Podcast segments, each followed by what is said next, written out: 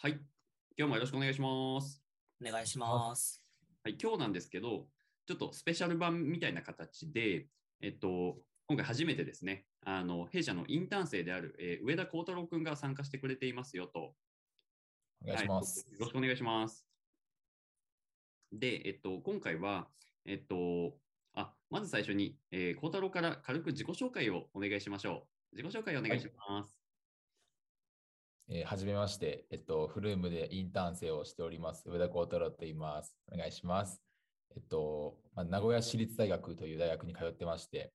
それで大学3年生なんですけど、えっと、まあ、名古屋、実家のある名古屋と、うんえっと、僕のおばあちゃん家がある豊田市朝日地区という田舎があるんですけども、そこで2拠点生活をしながら、まあ、フルームと関わっているという状態です。よろしくお願いします。はい、ありがとうございます。ルームでは普段どんなお仕事してるんですか？基本的にはこの、ポッドキャスト、YouTube の動画編集を主な仕事としてやっております。そういつも作ってくれてる動画はね、あの、孝太郎くんが実は裏で作ってくれていましたよと、日々ね、動画編集スキルがレベルアップしてるんじゃないかなって思ってますと。で今日は、えーそんな孝太郎くんの、まあ、持ち込み企画といいますか、あの、まあ、ちょっとインターン生ならではのっていうところで、えっと、孝太郎くん、今日はどんなコンテンツをやっていくんですか？はい、えー今回はズバリ経営課題ヒアリングをしようと思ってます。おー、てことでね あの、ドキドキしちゃうんですけども、こちら的にも。まあ、その、なんかインターン生ならではの率直な視点で、えっと、フルームや経営陣2人にいろいろと質問をしていく中で、あの、まあ、出てきたことをね、今後考える素材にもなってくれたりとか、そうか、経営陣はこんなこと考えてるんだ、みたいなことを、あの、ぜひなんか等身大の形でね、あの、聞いてもらえたらいいなとは思ってるんで、じゃあ、ここから先は、えーどうですか？インタビュアー孝太郎みたいな感じですかね？はい、じゃあ、始めていきたいと思います。皆さんよろしくお願いします。お願いします。よしでは、お願いします。はい。ではでは、じゃあちょっと早速始めていこうと思うんですけど、まあ、ちょっと今日の目標から確認しようかなと思って、まあ、やる経緯からかな。うんとまあ、僕、インターン生として、こういろいろフルーム内でいろんな企画を作ったりし、企画というか取り組みをしようと思ってるんですけど、まあ、やっぱりインターン生側というか、側からのアイディアしか出てこないっていうところで、まあ、経営陣側からの視点からのそういう課題点から、まあ、次の企画とかいろんなものをそうあの作っていこうかなっていうふうに思ってて、それで、まあ、ちょっと今回ヒアリングという形でうん。時間を取らせていただきました。で、今日の目標としては、あの経営陣側から見たフルームの課題っていうのを、まあ、次の具体的な動き、まあ、比較とか、まあ、他の形もあると思うんですけど、という形で実行できるまでちょっと明確にしていこうかなと思ってます。はい。という感じです。でなるほどね。ありがとうございます。ここまで何か大丈夫そうですかね、皆さん。いいですよ。どんどんやっていきましょう。はい、ありがとうございます。じゃあ、ちょっとまず一旦、ズバリどんな点で課題を感じているのかということを、まあ、各セクションごとというか、あのいろんな観点から質問していこうかと思うんですけど、まず一旦ちょっと全体で、なんていうのかな、うーんと、特にセクション分けずに、今パッと思いついた中で課題を感じているものとかってありますか？そうですね。じゃあ、ちょっと水本から最初に喋ると、はい、お願いします。えーやっぱり、えっと、そうだな。なんかやりたいことはいろいろ出てきている気がしている。で、それは、うんと、なんだろう、まあ、本製品とか本業務みたいなところから、あとはその会社経営的に、それこそいわゆるバックオフィスみたいな、そういう守りの作業というか、事務作業、会計作業みたいなところもそうだし、直近だと補助金みたいな資料提出みたいなところもあったりとか、うんと、あとはそうだな、まあ、藤代君側でいくと、まあ、開発業務とかもあったりとか、結構いろんな業務は生まれてきているような気がしていて、で、そのほぼ全てを 水本と藤代が担っているのが、まあ、現状かなと。で、そうなった時に、もちろんそれができているっていうグッドと言いながらも、うん、なんかより重要な部分に、あのまあ、水本であれば、より一層事業を作っていくっていうところだったり、まあ、藤代だったら、より一層プロダクトを作っていくっていうところに、まあ、フォーカスできたらいいなっていう課題感は少しあって、なんだろう、そうなった時に、うん、課題としては何だろうな。あちなみにこの後あの僕が喋ったことを藤代流にあの捉え直してもらいますと思いながら。なんだろうね、うん、必要なリソースとか、あの、ある意味、一緒にお仕事を任せれるような人とか、まあ、もしくはそういったサービスみたいなところを、まあ、活用していきたいっていうのはあったりするかな。うん。なんか水本や藤代がね、なんか誰でもできるような作業に忙殺されちゃっているみたいなのはどうしても課題かなとは、うん、思うかな。今後の成長っていう意味では。あとはそうだな。うん。あ、やっぱり、止まったあ、動いてますか？止まりましたね。止ました。あの、今動きました。あの、えっとね、どっから止まったんだろうえっとね、なんだっけな。水本藤代が、うん。あその、えっと、藤代さんが、こうなんか、仕事を、えっと、ややらなきゃいけない重要の高いことをややって、まあ、その、うんその他の仕事を他のメンバーに、メンバーにというか、任せられるというか、そういうのがいいねみたいな話をして、そこら辺で止まりましたね。じゃあちょっともう一回喋ります。お願いします。はい。そうだね。えっ、と、まあ、ざっくりまとめると、まあ、水元や藤代っていう、まあ、ある意味、限られたリソースが、なんか誰でもできるような作業とかに時間を使ってしまっていると、なんかそれは会社の成長とか、あの、貴重なリソースっていう意味でも、まあ、すごくもったいないかなと思っていて、なんかそういうところを、ある意味、その信頼して任される、うん、と人がいたりとか、まあ、そういうなんかじより時短できるサービスとかがあったら、やっぱ使いたいっていうところで、うん、なんか役員リソースをより一層重要なことに使いたいっていうのは、うん、抱えているかな。現状、水本藤代マンパワーで解いてるような 現状ですと。ありがとうございます。は、パッと思いつきました。交互に振っていきますか、じゃあ、藤代先生にも。はい今のコメントにも対してでもいいし、藤代先生からでもいいよね。あじゃあまず藤代さんからちょっとお願いします。はい。えっと、課題は感じてることはすごいたくさんありすぎて、あでりすぎ る。ありすぎてめちゃくちゃあるんだけど、でその中でもなんかこう、一番シンプルにというか、なんか、えっと、もっと価値を届けられる会社になりたいな、みたいなところを課題に感じていて、一番。で、その、顧客とかにもっと価値を届けるために、こう、リソースの割く先を、こう、単純作業とかよりももっとこう、重要なものにフォーカスできるように変えなきゃいけないよね、とか、あとは、えっと、能力とかも、えっと、今のままで全然足りていなくて、なんか、もっともっとちゃんと考えられるようにとか、技術力つけた方がいいよねとか、が、その下にこう、ずらーっとたくさんの課題が紐づいてるみたいな感じで、なんかこう、小さいところから上げていけばキリがないんですけど、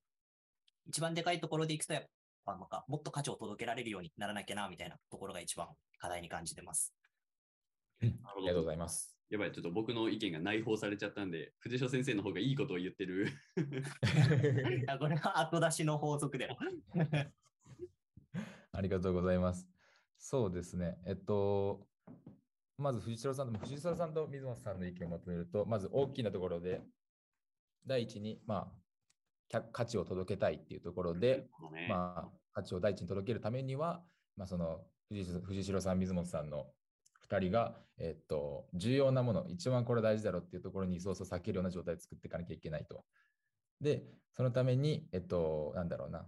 今までこう藤代さんの水本さんがやってたものの、えっと、でもこれって別に誰でもできるよねみたいな作業を、まあ、他のメンバーだったりとか、また新たなメンバーだったりとか、まあ、他はその違うサービスだったりとか、何かしらのサービスを利用して、えっと、まあ、振り分けるというか、そういうことができるといいよねっていうのが、今出てきた課題としてあるのかなと思うんですけど、えっと、なんだろうな、そこをちょっと深掘るというか、聞いていきたいのが、あの、具体的になんかどういう作業が誰にでもできる作業として今、うんポンって上がりますか、そうですね。この辺は藤代先生がなんか観測事象多そうなんで聞いてみますか？はい、じゃあ藤井さんお願いします。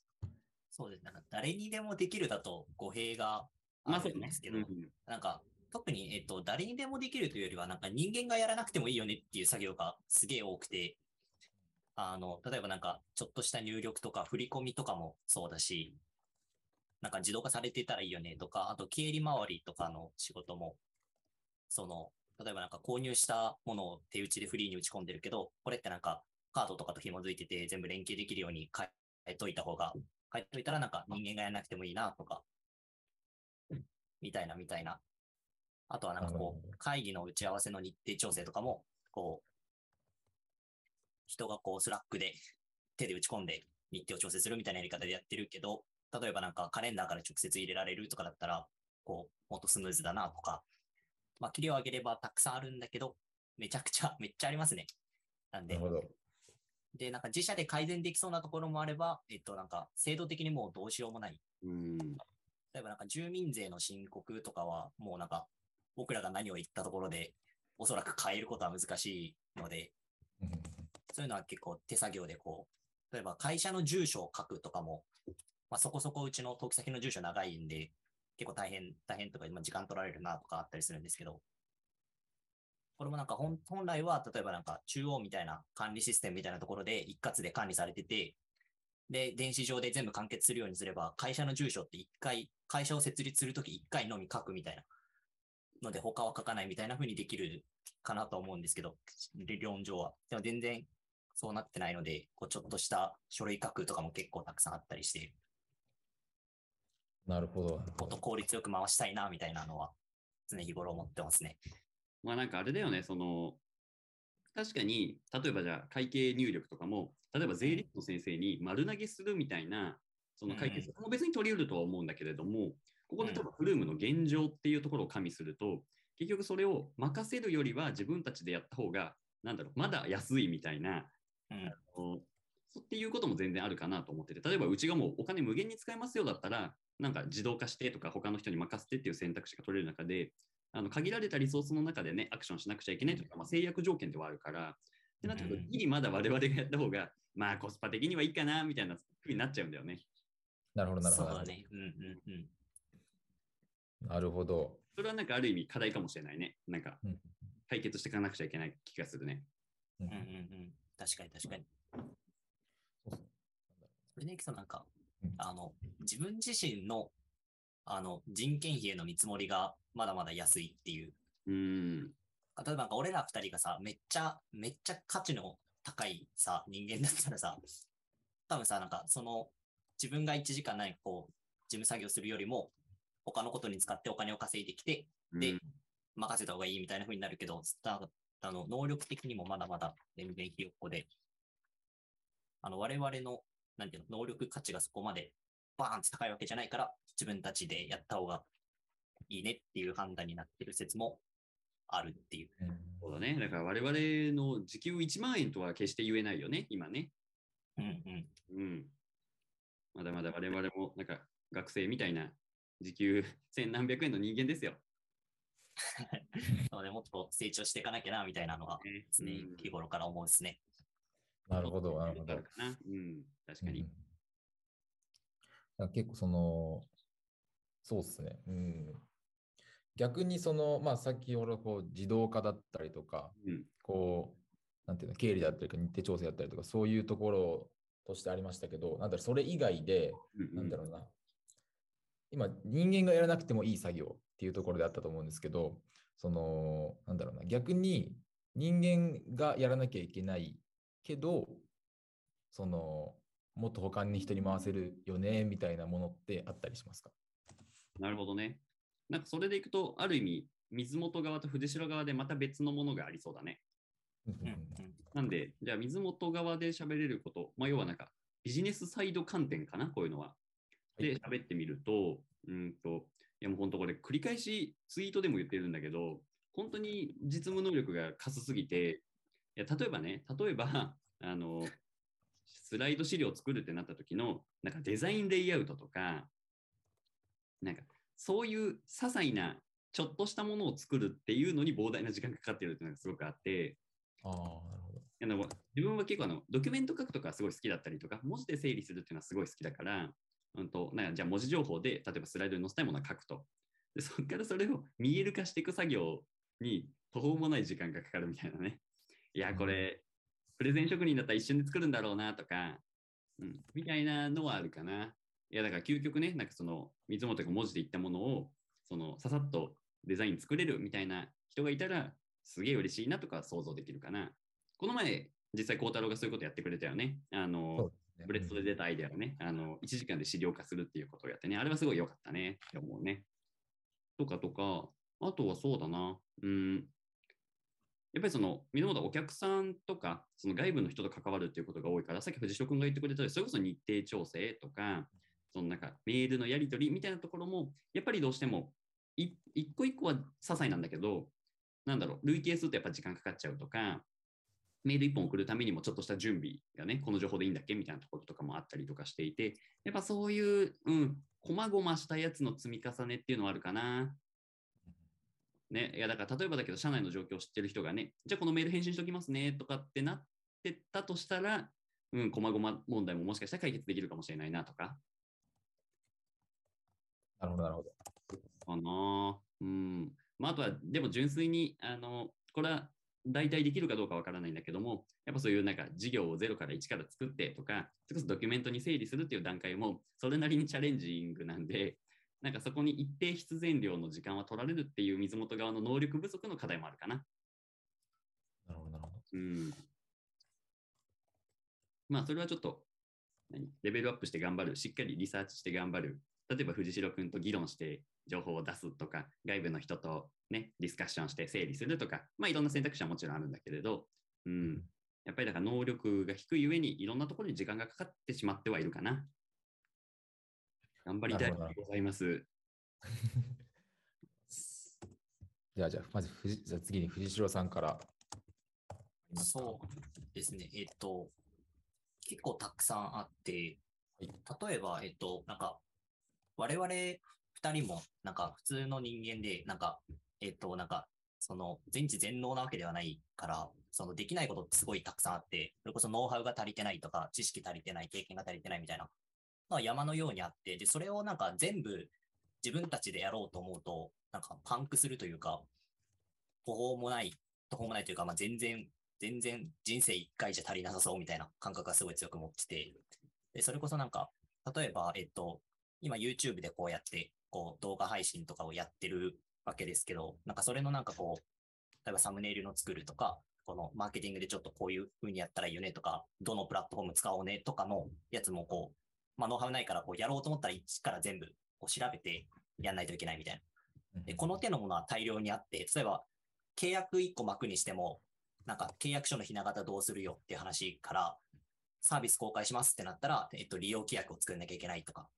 法的面も、法律面とかガバナンス面もちゃんとやんなきゃいけないよねとか、あとはこう、今何気なくズーム使ってるけど、その、例えば個人のデバイスで入ることって会社的にどれくらいリスクあるんだろうねとかも、こうガバナンスとかもやろうと思えばめっちゃやることあるみたい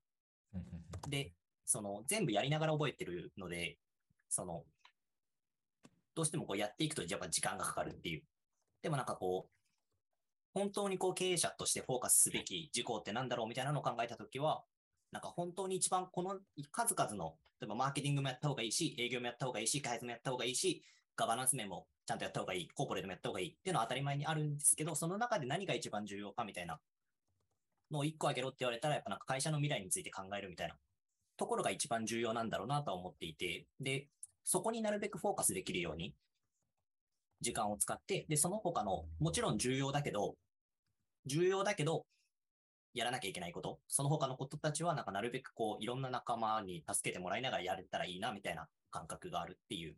のが一番近いかなと思います。なるほど、なるほど、なるほど。ありがとうございます。そうですね。うん。水本さんの、まず、まず水本さんの話から聞いてと思ったのが、えっと、なんだろう。水本さん自身の、まあ、スキルアップ的なところと、それと、まあ、それもありつつ、まあ、でも仕事を外に任せるとか任せた方がいいよねっていう割り切りだったりとか、そういうとことか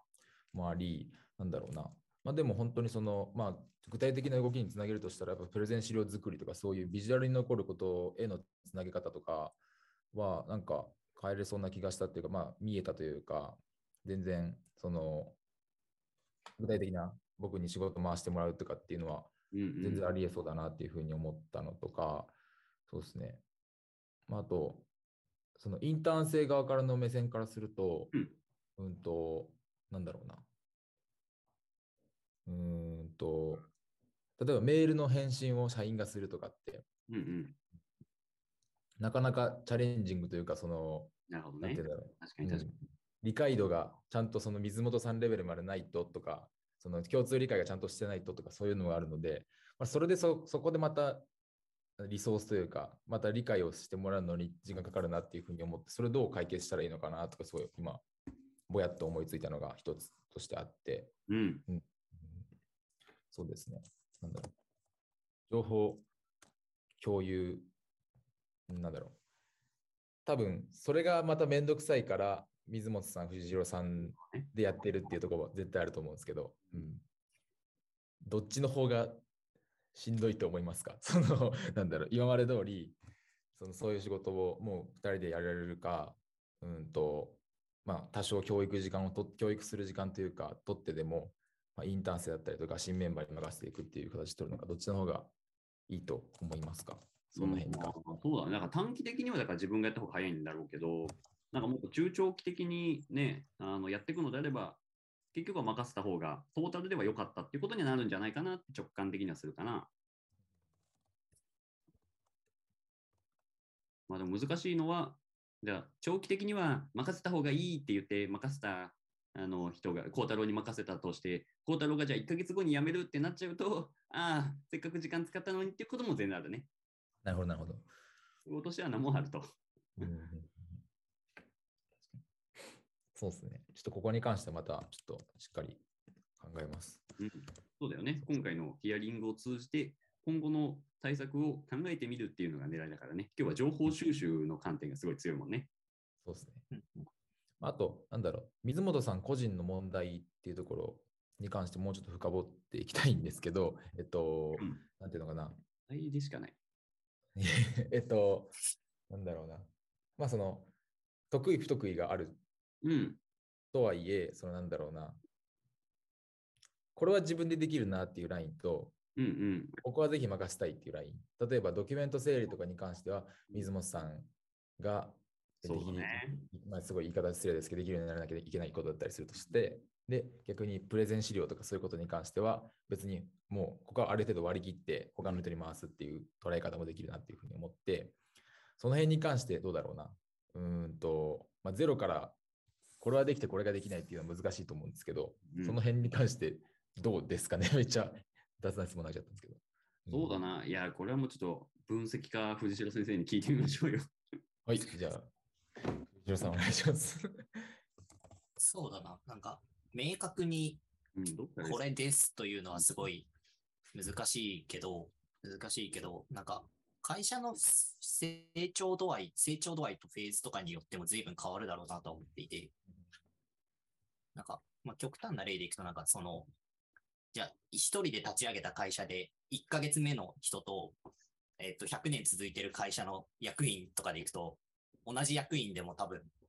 業務の幅ってだいぶ違うだろうなと思っていて、で、なんかその会社の規模がでかくなるほど、やるべきことがどんどん増えていくじゃないですか。で、その分、なんか、会社を動かしていく人数も増えていって、で、分業がどんどん進んでいくみたいな、っていう形だと思っていて、なんで、その、例えば今、この場で明確にこう、ここまではやるべきで、ここまではやるべきではないですみたいな線引きをたとえしたとしても、なんかこう、スタートアップっていくとだと、3ヶ月後にはもう、その前提崩れるよね、みたいなあっていう世界かなとは思っていて、で、なんか大切なのはなんかこう、えっ、と、明確な基準を頑張って作るというよりは、なんかこう、お互いにちゃんとコミュニケーションをとって、その都度その都度臨機応変に対応していくみたいなのが一番大事そうだな、みたいなのは聞いてて思ったっす。なるほど、なるほど。ありがとうございます。らしいです。いや、なんか、なんか水本さんからもあれば。えー、まあそうだな。うーん。えー、なんだろいや、なんもない。なるほど、なるほど。まあだから、そうだな。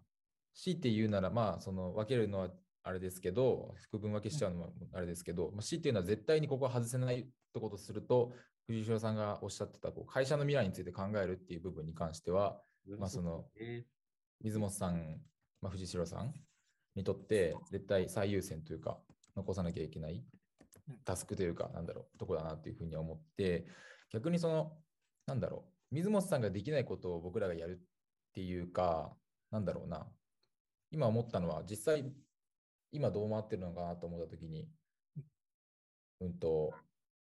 僕ともう一人のインターン生、中西君うん。ができることをやってるというか、その、うんうんなんていうのかな、僕ら目線側、僕ら側からの価値を提供するっていう感じの流れになってるなと思って、なんか、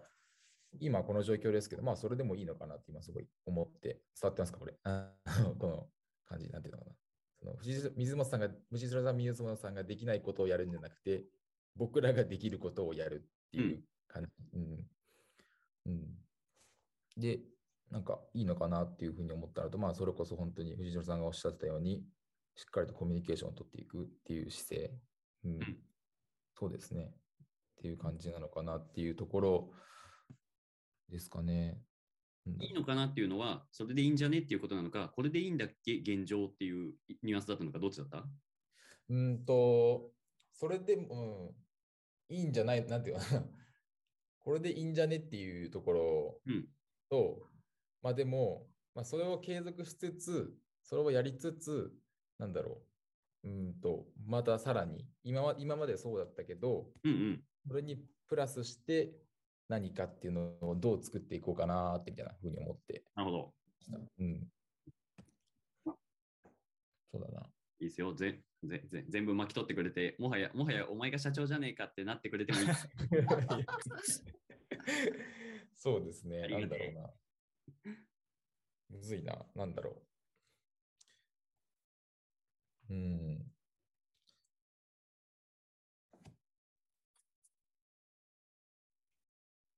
じゃあもう超具体、うん具体で、うんと、これやってほしいとか、うん、これ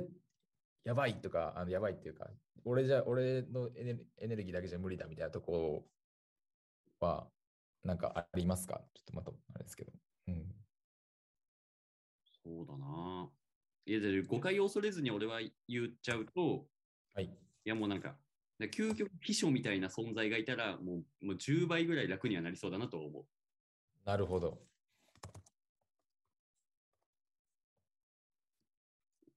そうなんかそそんなそんなのをさ、なんか使うほどのフェーズじゃ自分はないと思ってるからさ、ね、あの、けど誤解を恐れずに言うとっていうところあるかな。で、女性やっときましたとか、こ今日はいついつでミーティングですみたいな言ってくれて、あ校内のリソースがあのより、ね、重要なところに使えそうだなとは思うかな。だから、そうですね近い未来ではそうしたいね。なるほど、なるほど。では、じゃあ、現在進行形というか、今っていう状態で何かありますか？そうだなぁうーん。なんだろう。いや、でも確かにこうやって問われないと考えないような気もしちゃうな。なんだろう。ふ藤代君から見て水元的にっていうのがあったら聞いてみたいかも。それでいくと。えっと、水元的に？えっと、水元のこれ投げた方がいいんじゃねっていう、ちょっと何、隣の人視点。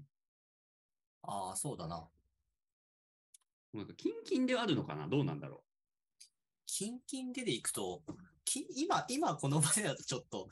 むずそうだけど、う。まあまあ、あえてあげるならっていう考え方をしてみてもいいかもね。え、そうだな。え、どうなんだろう。でもなんか、バックオフィス系の作業全体的に、なんか、こう、なんていうの細かい作業系、俺ら二人とも超苦手だから、なんか、ちょっとサポートしてくれるだけですげえ助かる。なるほど、なるほど。それはなんかちょっとありそうだよね。ななんだろう。うん。どういう人に任せて、結局だからもう税理士さんっていうプロなのか、何うなのかっん、ていう、どう思います？そうだ、なんか、例えばちょ、すげえちょっとしたことでいくと、なんか誤字脱字のチェックとかって、俺ら二人超下手じゃないですか。まあまあまあ。うんなんかそれ、なんか、俺ら二人、基本なんか、俺が書いた文章は、リダイが脱字チェックして、リダイが書いた文章は俺がチェックするみたいな流れじゃん。いやでこれこれさ、なんか、お互い下手なのにお互いチェックし合ってるからさ、なんか、これインターン生にチェックしてもらうとかの効率そうだよね。ああ、なるほど。そうだね。いや、なんかわかんないけど、頭の中にはさ、なんかそういう、なんかすごいもう普段から本とか好きで、新聞とか読んでたりとか、なんだろう、そういうなんかメメディア、ライターとかやってるみたいな人が、そういうのチェックしてたらすごい好ましそうだね。藤野さん、この日本語の使い方って多分違いますよ、みたいなね。うんうんうん。なるほど、なるほど。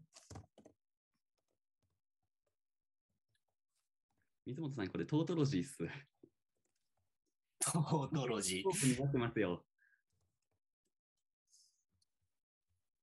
なるほど、なるほど。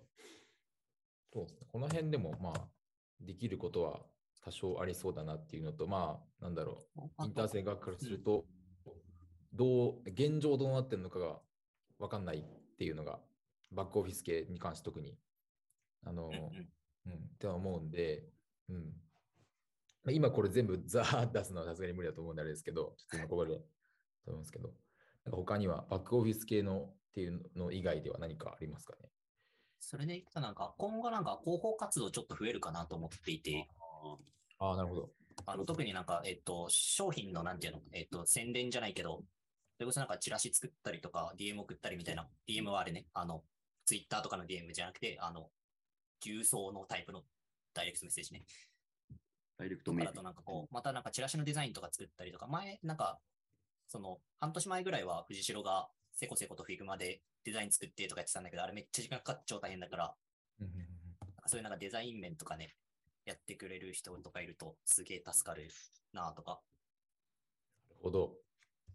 ぜひ。なるほど、なるほど。ありがとうございます。うん